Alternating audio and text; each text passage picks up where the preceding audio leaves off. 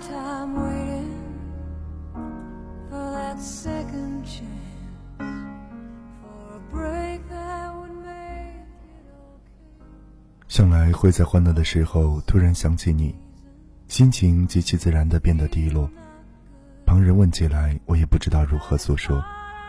时隔四年了，我把隆重的思念都变成了淡淡的文字，印在日记本里，或是出现在我各种的社交账号上。原谅我不能在晚自习下课时让你走在廊上等待，直到我亲手将字条放在你的手掌心，我用所有的冷静来想念你，也把所有的沉默都留在了回忆中。太长时间了。我独自一个人走了过来，可每次想起你的身影，我就告诉自己不要放弃，只要一步接一步的走下去，迟早会见到光明。就这样，你支撑起的力量让我走过这漫长的春夏秋冬。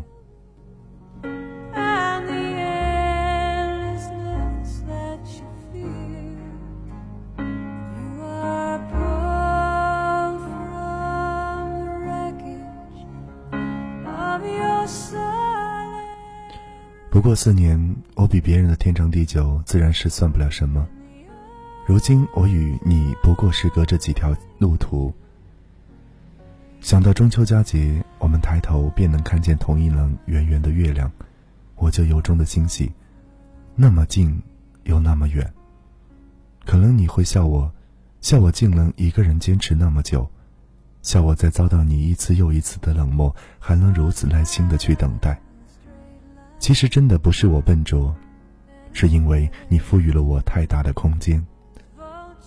我常年往自己的幻想里，把你留给我的仅有那些回忆拿来当做零食，就这样不紧不慢地活了下来。我是网在树上的傻瓜小姐，而你却是云上的完美先生。或许你并不完美，只是活在我的遐想里而已。是不是我也应该快决绝地封上了自己敏感的情绪呢？世间最美的事情，就是跟自己最爱的那个人，住在一个近南的城市，看夕阳西下，观潮涨潮落。我曾愿意不顾一切的等你，愿意与你分享喜怒哀乐，渴望站在你的背后默默守护你。你快乐的时候，我笑着；你难过的时候，我也哭了。尽管你从不知情，尽管这都与我无关。有时候站在你面前，觉得自己异常的卑微。我总是行色匆匆，低着头与你擦肩而过。待你走远时，我又忍不住转过身看你的背影。我喜欢那样的自己，站在马路上方的天桥上，霓虹灯把眼睛照得很明亮。凌冽的风卷起了细密的长发，有泪痕布满脸庞，却不是因为悲伤。我也喜欢这样的你，穿着干净的白色 T 恤，米色七分裤，蓝色黄带子的板鞋，笔直的背，硬朗的侧面轮廓，安静地站在走廊中央。明知这终究是一场梦，并且永远停留在十七八岁的光年里，再也回不去。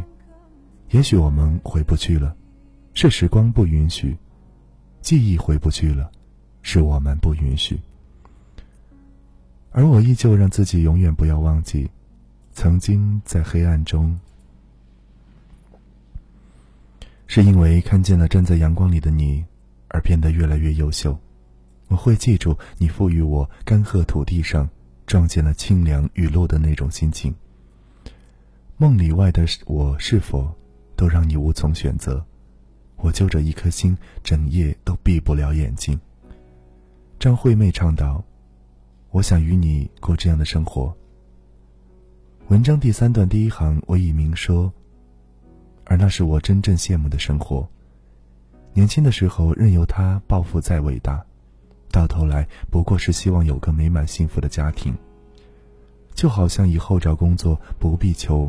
高收入，但符合自己的兴趣，因为那样至少每一天都是快乐的，而你就是我的快乐。那天无意看见一段话，他说：“有多久了？你假装很忙碌，忙着去喜欢新奇的东西。世上有趣的事情那么多，这个还没收集够，那个又新款了。你逼迫自己不去提起他，自尊不允许你提起他，因为提起这个人便会伴随着羞耻和自对自己的厌弃。你做的很好，装的挺像那么回事儿，所有的人都相信你真的忘记了，但只有你自己知道。你依然会想他，每一天。看见这段话的时候，我正巧手贱的把你的新传的照片从屏幕上裁剪下来，点了保存。天知道，我都后悔去年的某一天亲手将你为你单独创建的相册删掉了。那个相册持续更新了四年，你每次上传的照片我都有，我甚至把你所有的网络账号都截图保存了起来。包括快高考前学校组织的高三集体签名，你横在红布中央的名字，我都把它拍了下来。还有我们最当成宝贵的运动会上偷拍的那一张照片，可最后都被我删掉了。我像是一个可耻的偷窥狂，整整关注了你四年，也快五年了吧。现在我终于发现，曾经深深喜欢过的一个人。早在告别那一天，消失在了生活里，而所有的爱慕和思念，都属于我自己。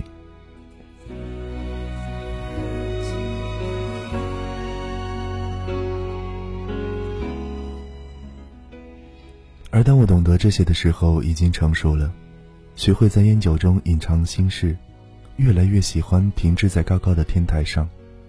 比起这一整一座城市。我也不是只蝼蚁，没有接触之前，谁也不知道对方拥有怎样的千疮百孔的过去。直到有一天，我相信命了，发现这些不过是上帝操纵玩乐的游戏。最后并肩而行的那些人，一个接着一个消失在我的生命里，渐行渐远。那天骄阳似火，长长的街上车水马龙，我被人群带动着向前。朋友说：“你看那个男生好熟悉，好像在哪里见过似的。”我循着他手指、手指的地方看过去，竟愣在原地，一句话也说不出来，只觉得脑海里的记忆随往事梦魇一同涌向我的心里，逼得我几乎忘了呼吸。也许我应该感谢，感谢我再不能从人潮中认识、认出你。